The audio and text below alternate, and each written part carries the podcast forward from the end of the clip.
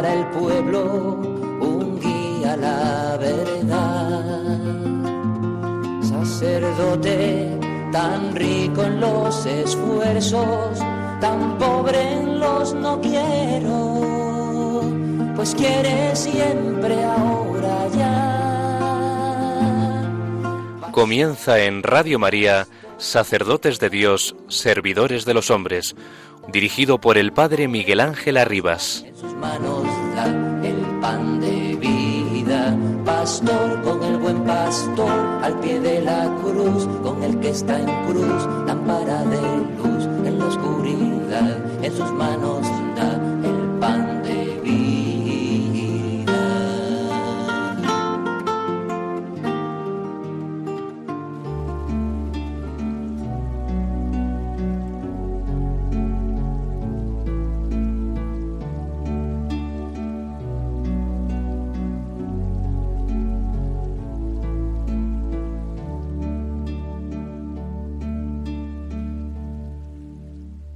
El hecho de que Cristo mismo, sacerdote para siempre, viviera su misión hasta el sacrificio de la cruz en estado de virginidad, es el punto de referencia seguro para entender el sentido de la tradición de la Iglesia latina a este respecto. Así pues, no basta con comprender el celibato sacerdotal en términos meramente funcionales. En realidad, representa una especial conformación con el estilo de vida del propio Cristo. Dicha opción es ante todo esponsal.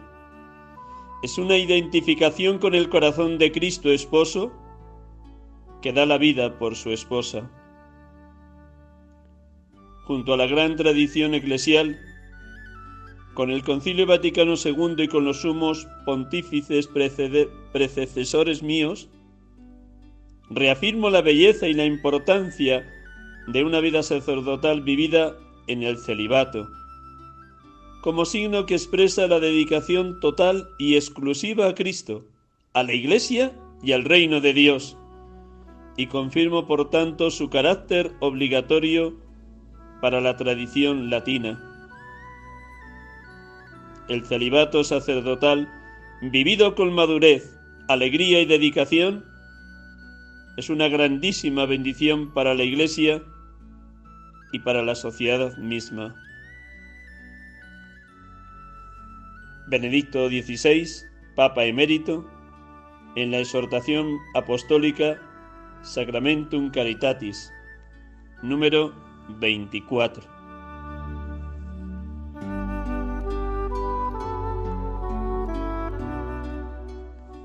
Buenas tardes, amigos y hermanos de Radio María. Les acompañamos en este programa habitual de la tarde de los domingos. Sacerdotes de Dios, servidores de los hombres. En este domingo decimocuarto del tiempo ordinario, 3 julio 2022. Como el domingo pasado tengo la dicha de poder acompañarles desde Guadalajara, México, en el hogar de San José, de las Hermanitas de los Ancianos Desamparados, donde tengo la dicha de acompañarles y orientarles en sus ejercicios espirituales, en las hermanitas de las distintas comunidades de Centroamérica. El tema que he elegido para hoy es un tema muy actual, en algunos lugares polémico y en otros necesitado de un discernimiento y de una consolidación firme y fuerte. Por eso he empezado con este texto del Papa emérito Benedicto XVI, porque llama la atención que en la exhortación apostólica dedicada a la Eucaristía, en los apartados que él dedica a la relación que hay entre la Eucaristía y el sacramento del orden, se ha fijado precisamente en este aspecto tan concreto del ministerio sacerdotal referido al celibato. Sacerdocio, celibato, Eucaristía. Esa es la relación que ha querido establecer directísima y concreta en el párrafo precedente que les he leído.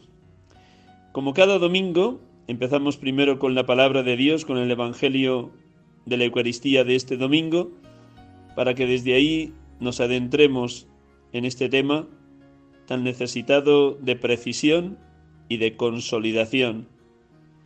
Y más ahora, cuando han llegado ya a Roma, de todas las diócesis del mundo, las aportaciones para el próximo sínodo y por lo que uno va escuchando de la síntesis de distintas diócesis, si hay propuestas concretas de que la Iglesia permita ordenarse sacerdotes a hombres casados.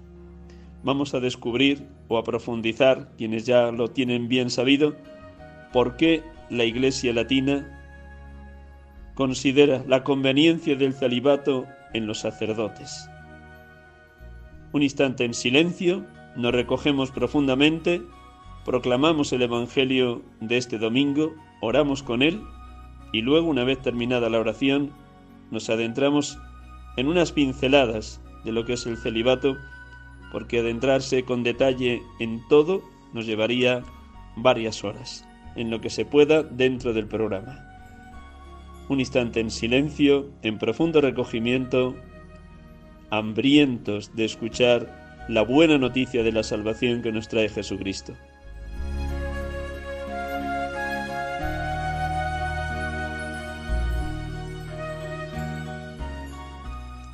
Del Evangelio según San Lucas. Designó el Señor otros setenta y dos, y los mandó por delante de dos en dos, a todos los pueblos y lugares a donde pensaba ir él y les decía, La mies es abundante y los obreros pocos. Rogad pues al dueño de la mies que mande obreros a su mies. Poneos en camino. Mirad que os mando como corderos en medio de lobos. No llevéis talega, ni alforja, ni sandalias, y no os detengáis a saludar a nadie por el camino. Cuando entréis en una casa, decid primero, paz a esa casa. Y si allí hay gente de paz, descansará sobre ellos vuestra paz. Si no, volverá a vosotros. Quedaos en la misma casa, comed y bebed de lo que tengan, porque el obrero merece su salario. No andéis cambiando de casa. Si entráis en un pueblo y os reciben bien, comed lo que os pongan, curad a los enfermos que haya y decid, está cerca de vosotros el reino de Dios. Cuando entréis en un pueblo y no os reciban, salid a la plaza y decid, hasta el polvo de vuestro pueblo, que se nos ha pegado a los pies, nos lo sacudimos sobre vosotros. De todos modos, sabed que está cerca el reino de Dios. Os digo que aquel día será más llevadero para Sodoma que para ese pueblo. Los setenta y dos volvieron muy contentos y le dijeron, Señor, hasta los demonios se nos someten en tu nombre. Él les contestó, Veía a Satanás caer del cielo como un rayo. Mirad, os he dado potestad para pisotear serpientes y escorpiones y todo el ejército del enemigo, y no os hará daño alguno. Sin embargo, no estéis alegres porque se os someten los espíritus. Estad alegres porque vuestros nombres están inscritos en el cielo.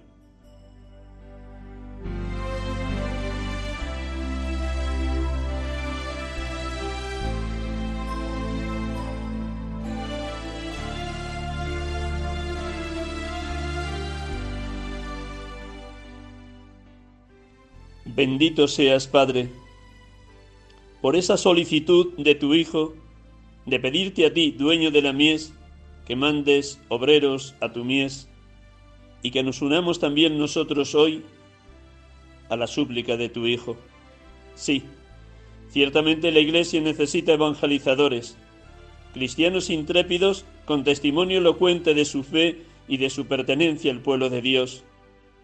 Pero sobre todo la Iglesia necesita sacerdotes célibes, consagrados a ti y a Cristo, con el corazón indiviso, para el servicio del cuerpo místico y de todos los hombres, de la humanidad entera.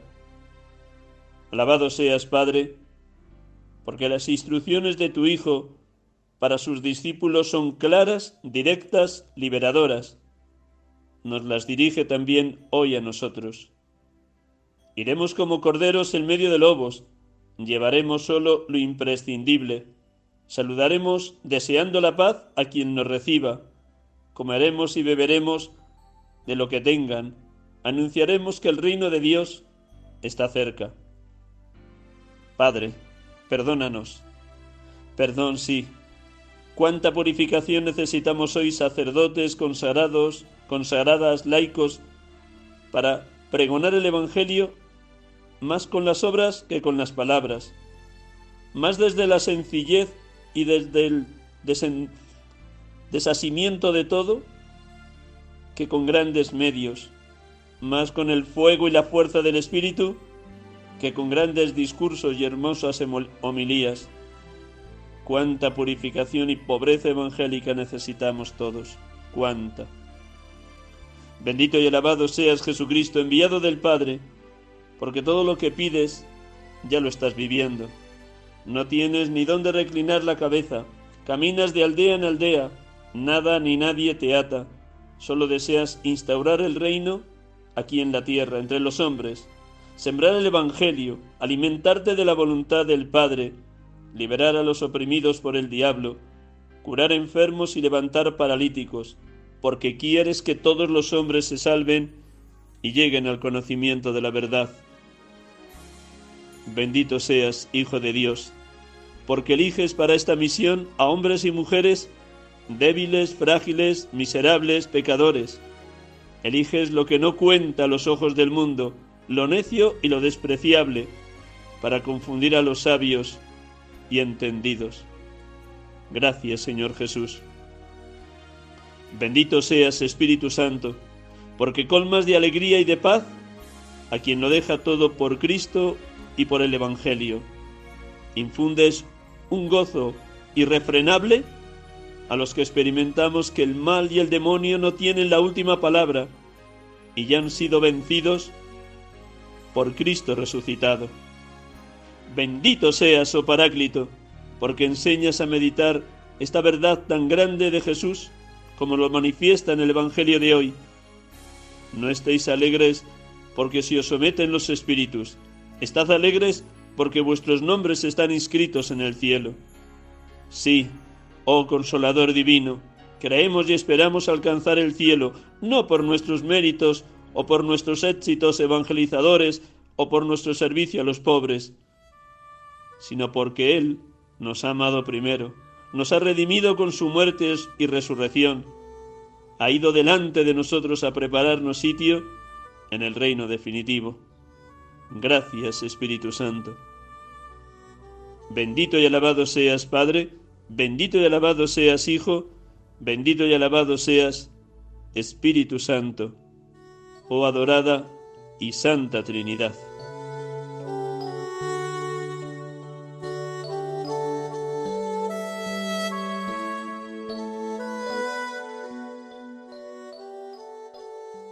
Estamos aquí con ustedes en Radio María, en este programa habitual de la tarde de los domingos, sacerdotes de Dios, servidores de los hombres.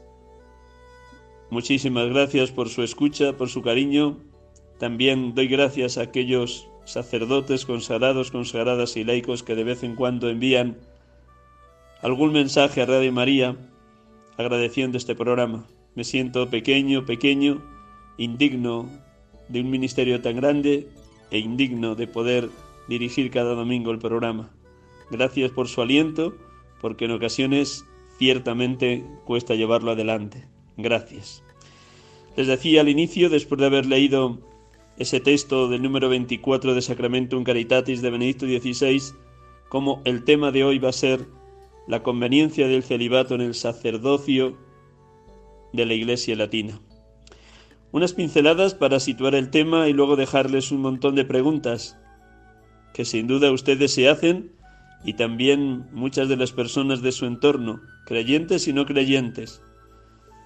Y más desde que estalló con tanta furia el escándalo de la pederastia, de los abusos de los sacerdotes, que ciertamente hemos de denunciar de una manera firme, tajante, hemos de intentar, como sea, que este pecado y esta herida y esta maldad no vuelva a suceder.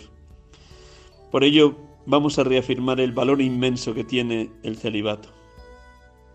El 24 de junio del año 1967 salía a la luz la encíclica Sacerdotalis Celibatus de San Pablo VI sobre el celibato sacerdotal.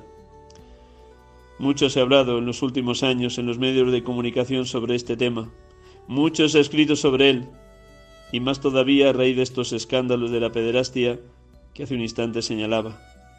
Las preguntas están ahí en la calle y es bueno no esquivarlas ni orillarlas, sino tener el valor de afrontarlas desde la verdad, desde fe, desde lo que la Iglesia ha pregonado como doctrina válida hoy y siempre, y desde orar mucho, mucho para que los sacerdotes sepamos vivir este don con una generosidad desbordante, permitiendo al Espíritu Santo que consolide la belleza y la grandeza del celibato, tal como nos ha dicho el Papa Benedicto. El celibato sacerdotal, vivido con madurez, alegría y dedicación, es una grandísima bendición para la Iglesia y para la sociedad misma. Y doy fe que hasta ahora, en mis 37 años de ministerio, así ha sido. No sin lucha, que hay mucha, mucha lucha, permanentemente, pero gracias a Dios es infinitamente mayor la fortaleza del Espíritu y la misericordia divina. Las preguntas que están ahí en el aire, en la calle, estas y otras muchas que seguro que se pueden formular ustedes, necesitamos, como digo, abordarlas de tú a tú, sin miedo. El cristiano no tiene que tener miedo a la verdad. Conoceréis la verdad y la verdad os hará libres. Preguntas. ¿Es una ley eclesiástica que se puede cambiar? ¿Es una imposición de la Iglesia al que quiera ser sacerdote? ¿Se puede madurar afectiva y sexualmente siendo célibe? Si las iglesias orientales de rito greco-católico vinculadas a Roma permiten que haya sacerdotes casados, ¿por qué no se hace esto extensible a toda la iglesia latina? En esa encíclica que he dicho al principio sobre el celibato sacerdotal, el Papa Pablo VI aborda con valentía las objeciones que ya entonces, 1967, estaban en la calle, o en los medios de comunicación, o en el seno de las propias comunidades cristianas. Y es hermoso como él pone sobre la mesa lo que se puede objetar contra el celibato, y va dando también respuesta a esas objeciones. Nada más las enumero de una manera así telegráfica, sintética, siete de ellas. En el Nuevo Testamento Cristo y los apóstoles nos manifiestan que el celibato no era obligatorio. Los que eran llamados a ser sucesores de los apóstoles no tenían por qué reunir esta condición de ser célibes. Segundo, en los padres de la Iglesia se insiste más en la abstinencia en el uso del matrimonio que en el celibato como don y como obligación. Se insiste más en la pureza y en la conveniencia de la castidad para aquellos que están en contacto con las cosas sagradas. Si el sacerdote está dedicado a, lo sagrado, más allá de decir si se puede casar o no, insistían en él, en la conveniencia de la pureza y la castidad. Tercero, la disciplina del celibato ha de coincidir con la vocación sacerdotal. La llamada al sacerdocio y el don del celibato tienen que ir unidos. Esto supone que se deja de ordenar a los que están llamados al sacerdocio y no al celibato. Cuarta objeción. Ante la escasez de clero en tantos lugares del mundo, ¿no sería mejor permitir la ordenación de hombres casados? Esta misma pregunta se planteó abiertamente en el instrumento Laboris previo al sínodo de la Amazonía. Quinto, otros están convencidos que el sacerdocio unido al matrimonio evitaría problemas afectivos y sexuales y ayudaría al sacerdote a conocer mejor la realidad familiar. Puede ser un razonamiento en parte lógico y válido. Sexto, desde la psicología se alega que ser célibe va contra natura. El sacerdote célibe no desarrolla la ternura, el calor humano, la cercanía, el trato con los demás, dicen algunas corrientes de psicología, porque he tenido la dicha de contrastar esto con otros psicólogos y evidentemente el sacerdote puede desarrollar enteramente su afectividad y su sexualidad, no la genitalidad, pero sí la sexualidad en cuanto varón, en la donación a Cristo y desde Cristo al pueblo de Dios que se le ha confiado. También se objeta a través de la psicología, al estar forzado a vivir en soledad, terminará siendo una persona amargada, llena de tristeza y de desaliento? Es buena la pregunta. Luego responderemos. Una séptima objeción es esta. En el tiempo de formación, en los seminarios, por mucho que se hable o se reflexione sobre esta cuestión, hay gente que pregunta, ¿pero sabrán los seminaristas a lo que se van a comprometer sin haberlo vivido día a día? ¿Conocerán a fondo las dificultades objetivas y subjetivas que conlleva un compromiso estable y para siempre del celibato? También aquí esta pregunta es bueno que nos la formulemos. Todas estas objeciones y otras muchas se pueden alegar contra el celibato. Y frente a todas estas objeciones, una verdad impresionante. La historia de la Iglesia nos testimonia el ejemplo de cientos y cientos de sacerdotes que han vivido su entrega al pueblo de Dios y su entrega a Cristo con una alegría, una generosidad, una entrega que han dejado huella en la historia. Lo han vivido de manera gozosa, feliz, radiante, luminosa, siendo signo de que merece la pena dar la vida por Cristo, siendo signo de que cuanto más se abaja y se humilla uno, más puede vivir aquello que decía San Juan Bautista. Es necesario que yo mengüe para que Él crezca. O lo que dice Jesús, en una frase que repito mucho, que está tomada en boca de Jesús en el libro de los Hechos de los Apóstoles, Hechos 20:35. Hay más alegría en dar que en recibir. Hay más alegría en dar que en recibir. Hecho esos parámetros y esas preguntas, vamos entonces a hacer un pequeño desglose de este tema. Tomo como hilo conductor, para ayudarles a ustedes, para ayudarme a mí mismo, una de las audiencias del Papa San Juan Pablo II en el año que dedicó a todas las audiencias a distintos aspectos del sacerdocio, en el año 1993. En concreto, esta audiencia o esta catequesis la titula La lógica de la consagración en el celibato sacerdotal. Es del 17 de julio de 1993. La voy comentando y voy saliendo al paso de las preguntas que antes formulaba como objeciones también en la propia encíclica Pablo VI. Los evangelios nos muestran cómo Jesús vivió célibe, pero Jesús llamó apóstoles algunos que si considerándose pecadores como Pedro, Señor, aparta de mí que soy un pecador, que dijo después de la primera pesca milagrosa, Lucas 5, de Pedro se sabe que tenía suegra, por tanto estaba casado. Pero también es verdad que en ese mismo texto se nos dice que tanto Pedro como Santiago y Juan, dejándolo todo, lo siguieron. Y ese dejarlo todo implica no solo la barca, no solo las redes, sino también la familia, para marchar detrás de Jesús. Un día Jesús escuchó esto en boca de Pedro. Ya ves, nosotros lo hemos dejado todo y te hemos seguido, dando a entender que renunciaba a todo lo que había vivido hasta entonces por seguir a Cristo y por seguir el Evangelio. Ciertamente Jesús cuando llama, exige separarse de todo, incluso de personas queridas, hermanos, hermanas, madre, padre e hijos e incluso mujer. En la Iglesia hay diversidad de vocaciones, estado laical, consagrados, consagradas, sacerdotes.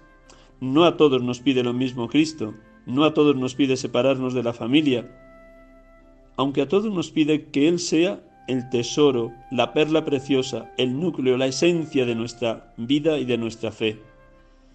Y ciertamente necesitamos hacer ese gesto permanente de expropiación, de saber purificar los afectos desordenados, porque incluso quienes entre ustedes son casados o casadas saben muy bien cómo el matrimonio se consolida y se reafirma cuando el amor de los esposos o el amor de los padres a los hijos o de los hijos a los padres es un amor en Cristo, por Cristo, con Cristo.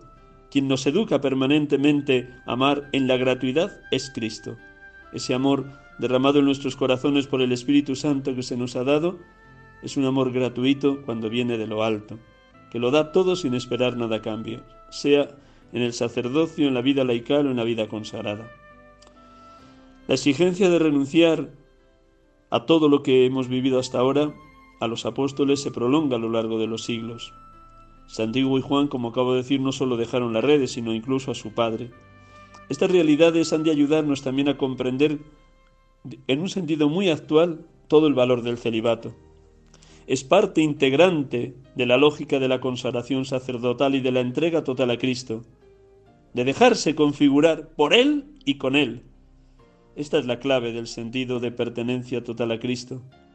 Él nos ha llamado, nos ha elegido y a los que somos sacerdotes nos ha consagrado por el sacramento del orden para que le pertenezcamos por completo, para que nos dejemos configurar con Él cabeza, pastor y esposo de la Iglesia.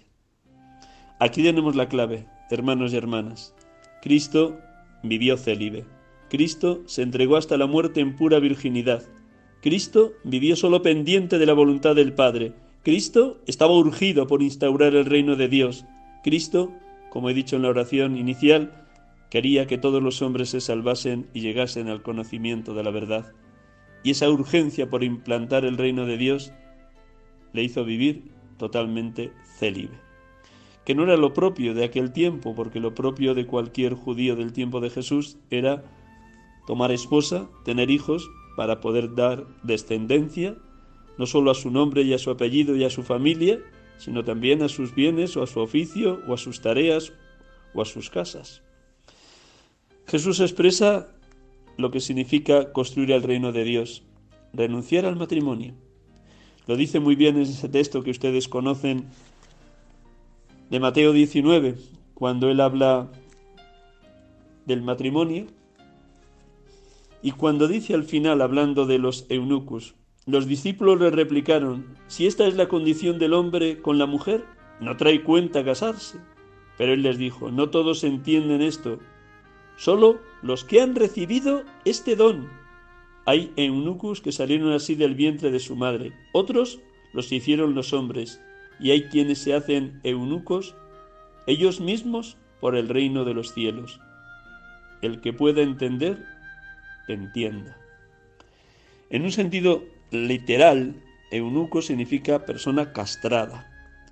Para nosotros en el lenguaje bíblico, ser eunuco por el reino de los cielos es dejarlo todo por el reino de los cielos, es desprenderse de todo para vivir únicamente en la riqueza que supone la amistad, la llamada y la consagración total a Cristo hay eunucos que se hicieron tales por el reino de los cielos. Desde ahí, los apóstoles se pusieron por completo al servicio del Evangelio, a la misión que Jesucristo les encargó. Recuerden cómo al final del Evangelio, según San Mateo, les envía justo antes de la ascensión, id por todo el mundo y anunciad el Evangelio a todas las gentes, bautizándolas en el nombre del Padre y del Hijo y del Espíritu Santo, y enseñándoles a guardar todo lo que yo os he enseñado.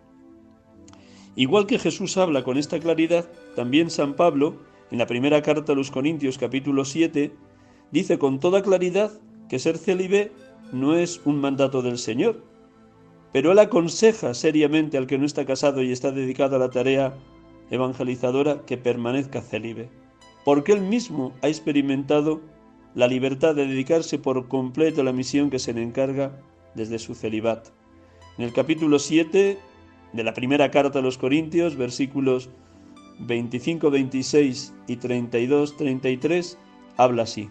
Escuchemos a San Pablo. Acerca de los, de los célibes, no tengo precepto del Señor, pero di mi parecer como alguien que por la misericordia del Señor es fiel. Considero que por la angustia que apremia es bueno para un hombre quedarse así. Quiero que os ahorréis preocupaciones. El no casado se preocupa de los asuntos del Señor, buscando contentar al Señor. En cambio, el casado se preocupa de los asuntos del mundo, buscando contentar a su mujer y anda dividido. Estos dos textos, Mateo 19 y 1 Corintios 7, nos ayudan a entender que el celibato es un don, no es una ley que impusiera Jesucristo a los apóstoles, puesto que como hemos dicho antes, al menos tenemos el dato de que Pedro tenía suegra, luego estaba casado. Pero sí es verdad que con el correr del tiempo, la Iglesia poco a poco fue discerniendo la conveniencia, al menos en la Iglesia latina, de unir la llamada a la ordenación sacerdotal y el don del celibato, de tal manera que en el siglo VI se impone para ser ordenado que la persona llamada a la ordenación haya recibido ese don, el don de ser célibe. Por eso, ciertamente es muy conveniente que el corazón de un sacerdote no esté dividido, para que se ocupe únicamente de las cosas del Señor. El compromiso del celibato que se remonta a Cristo está en múltiple armonía con el sacerdocio.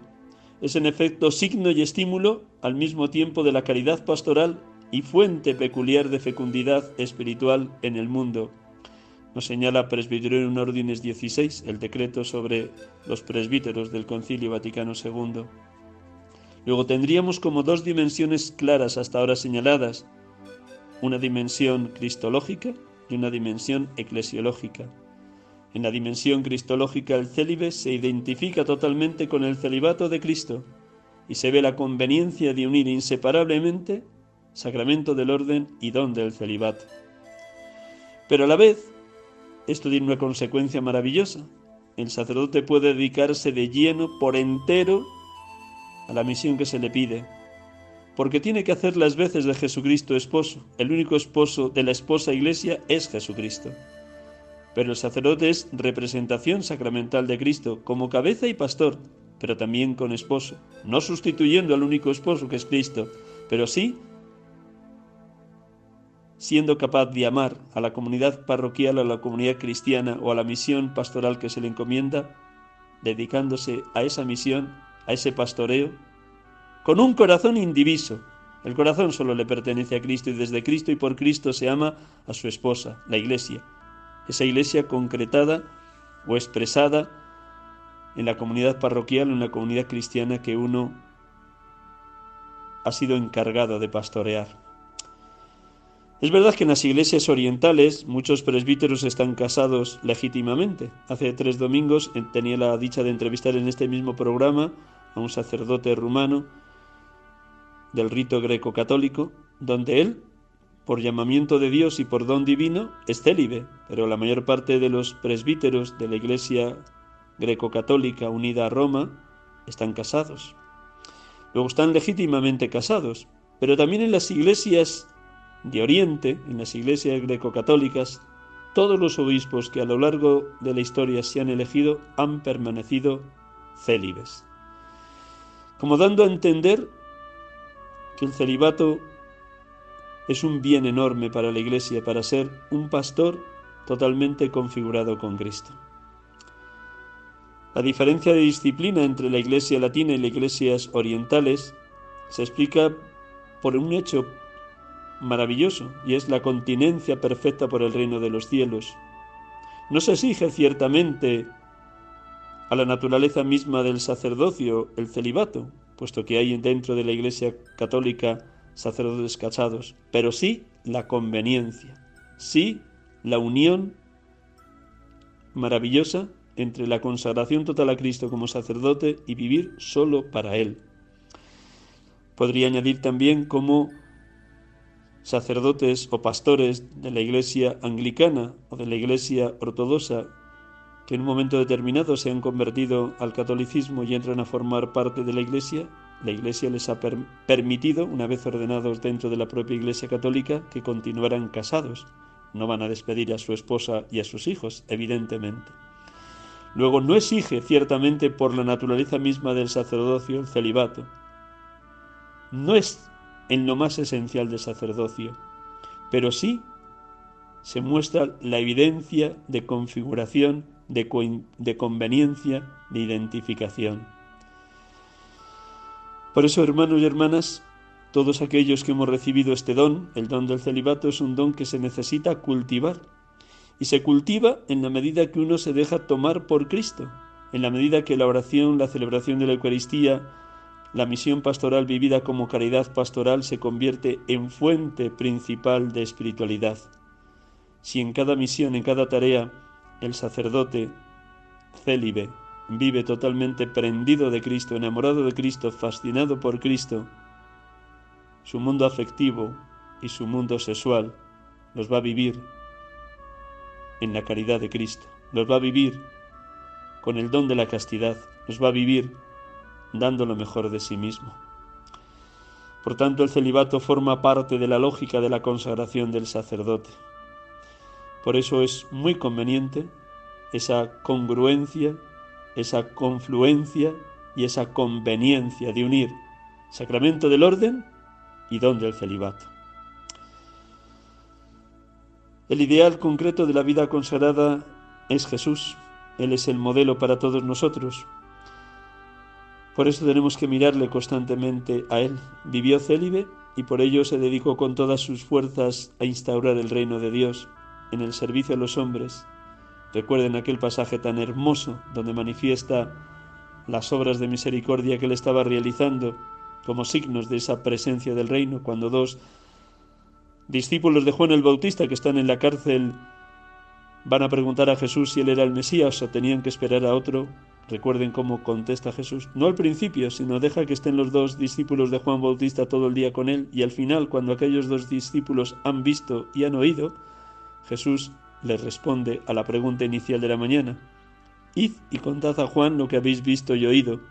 Los ciegos ven, los cojos andan, los sordos oyen, los leprosos quedan limpios, los muertos resucitan y a los pobres se les anuncia la buena noticia, el Evangelio, y dichoso aquel que no se escandalice de mí. Esto era lo nuclear de la vida de Jesús, instaurar el reino. Y por ello, cuando llama a los apóstoles a ser continuadores de la misión, como el Padre me ha enviado, así os envío yo, también Él se, se queda con nosotros todos los días hasta el fin del mundo para que nos dejemos configurar con Él él vivió célibe, murió célibe, y Él verdaderamente nos llama a los sacerdotes a que le imitemos en ese entregar enteramente la vida a Él y desde Él y por Él a la voluntad del Padre para la misión que se nos ha encargado. Ser imagen de Jesucristo, cabeza, pastor y esposo de la Iglesia.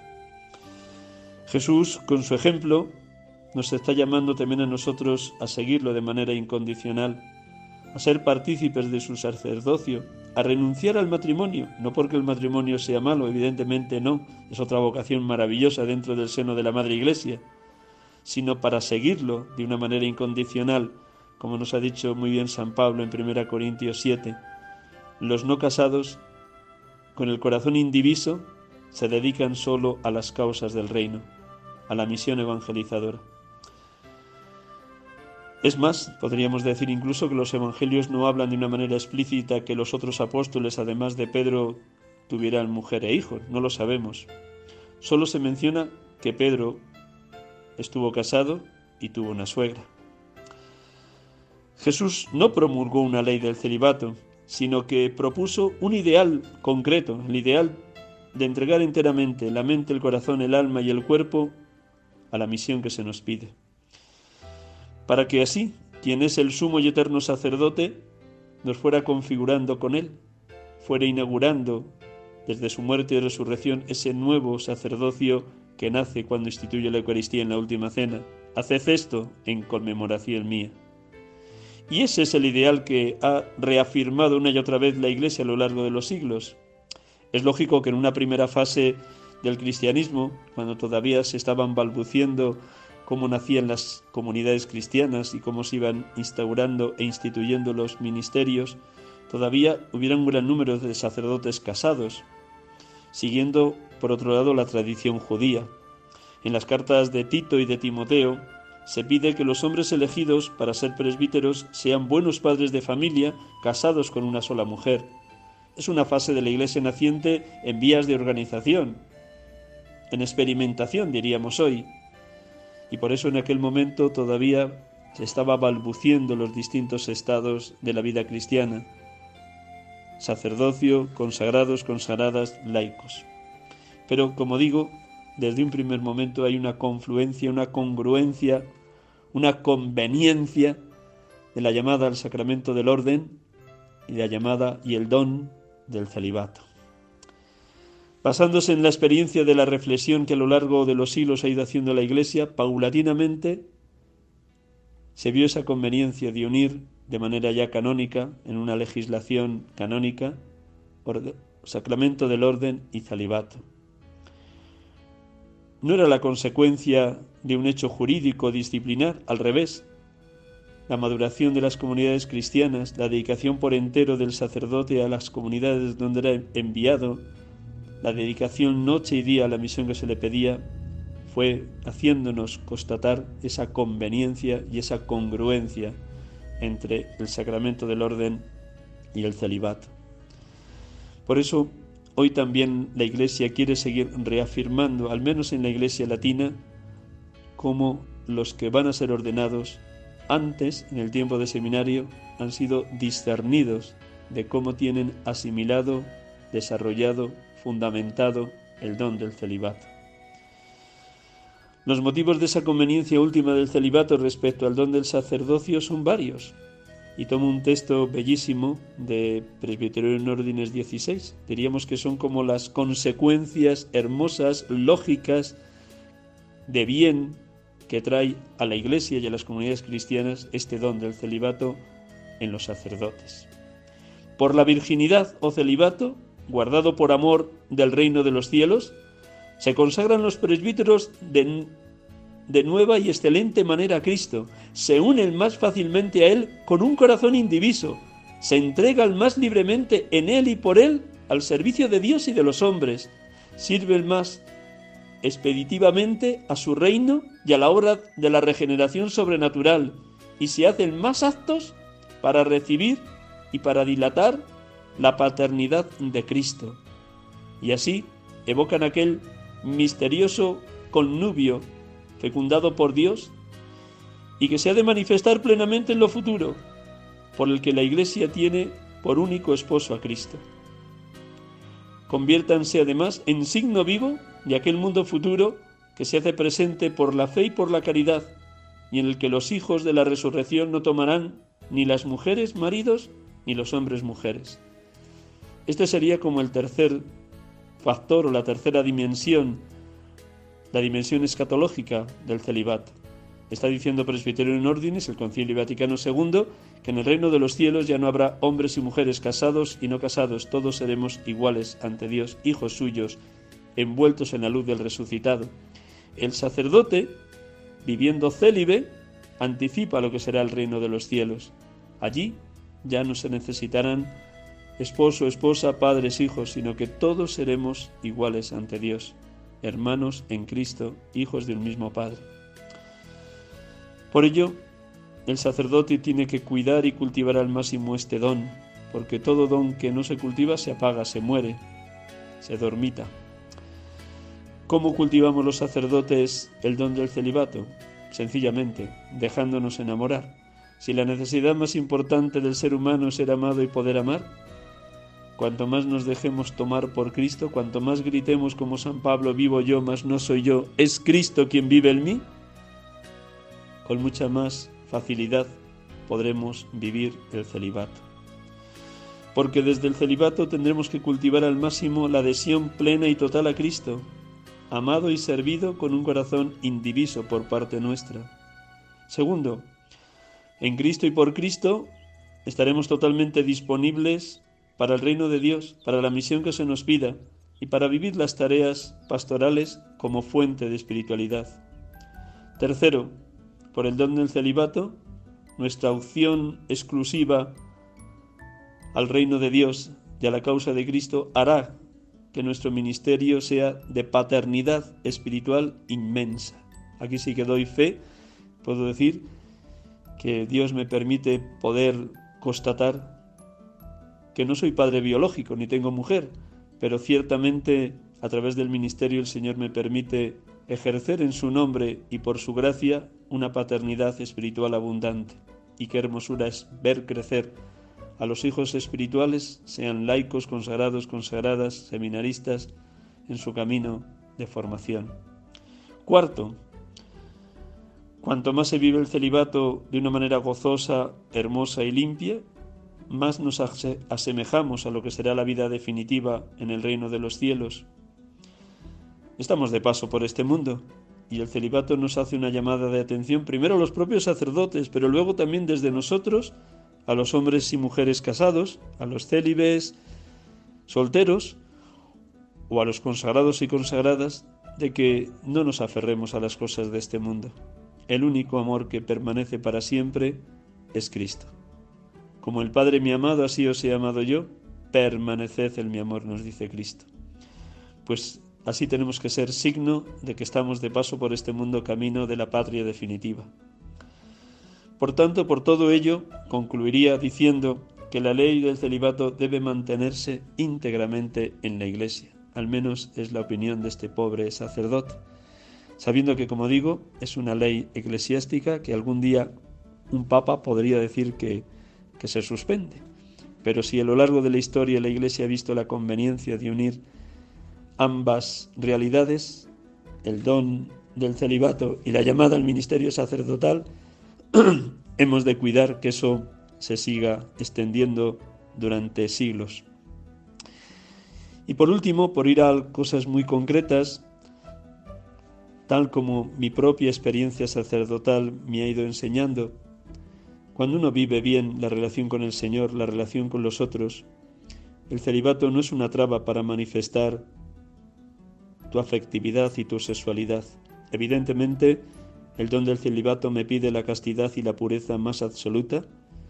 Es una lucha permanente porque estamos en un mundo constantemente erotizado, una cultura del erotismo que por todos los lados demandan mensajes contrarios a lo que es la pureza y la castidad, y uno tiene que vivir muy vigilante, con realismo y con esperanza. Realismo porque estamos en el mundo en el que estamos y tenemos que ser sal de la tierra y luz del mundo en esta realidad y en esta cultura que nos ha tocado vivir.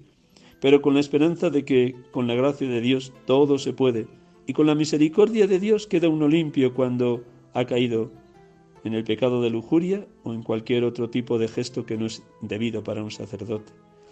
Pero volviendo a lo que decía, me siento un varón con una capacidad, por gracia de Dios, no por mérito propio, ojo, con una capacidad de un trato a niños, adolescentes, jóvenes, matrimonios, adultos, ancianos, marginados, pobres, y vivir esa relación de una manera totalmente gratuita.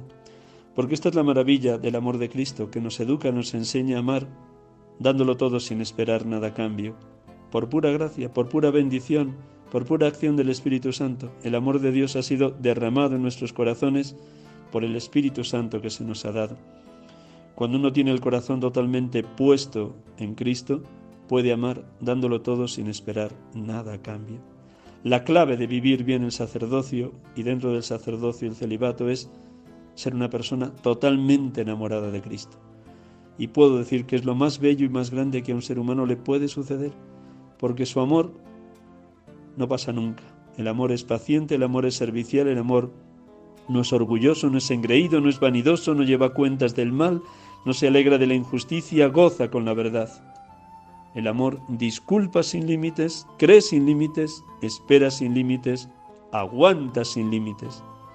El amor no pasa nunca. Esta es la grandeza, la belleza, la inmensidad de nuestro ministerio. Hacemos un instante de silencio para que todo esto que he compartido con ustedes lo puedan también orar y termino como cada día con una sencilla oración. Gracias por su escucha.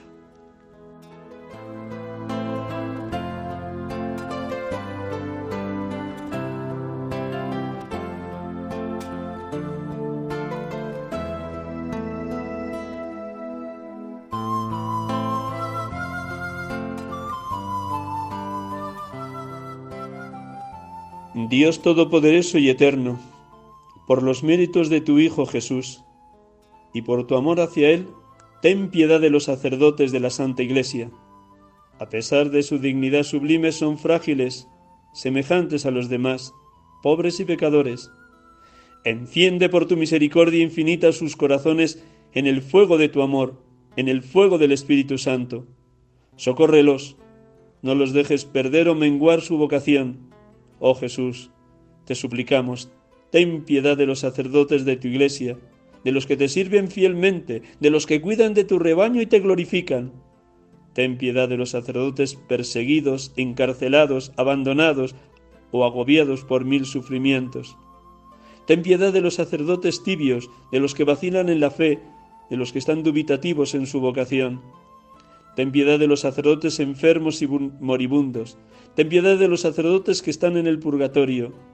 Señor, te lo pedimos, te lo suplicamos. Escucha nuestras oraciones. Ten piedad de los sacerdotes, son tuyos. Tú los llamaste, elegiste y consagraste. Ilumínalos, fortifícalos, consuélalos. Oh Jesús, te confiamos los sacerdotes del mundo entero, pero sobre todo cuida de aquellos que nos han bautizado o absuelto aquellos que para nosotros han ofrecido el santo sacrificio de la Eucaristía, han consagrado la sagrada forma para nutrir nuestras almas. Te confiamos también a los sacerdotes que han disipado nuestras dudas, han enderezado nuestros pasos, han dirigido nuestros esfuerzos, han consolado nuestras penas. Para todos ellos, Señor, en señal de gratitud, Imploramos tu ayuda y tu misericordia. Amén.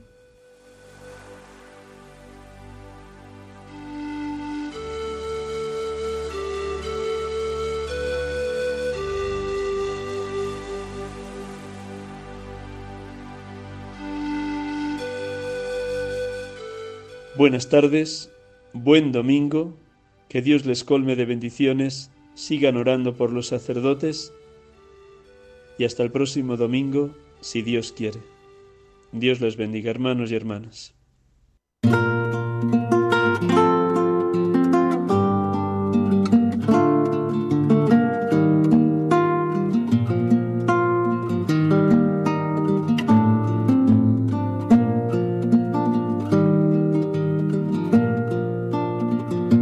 Sacerdote tan grande y tan pequeño por anunciar el reino dejó su casa atrás.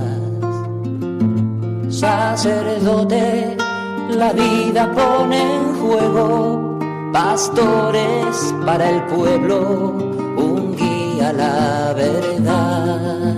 Acaban de escuchar el programa Sacerdotes de Dios, Servidores de los Hombres, dirigido por el Padre Miguel Ángel Arribas pues quiere siempre ahora Pastor con el buen pastor al pie de la cruz, con el que está en cruz, lámpara de luz en la oscuridad, en sus manos da el pan de vida. Pastor con el buen pastor al pie de la cruz, con el que está en cruz, lámpara de luz en la oscuridad, en sus manos da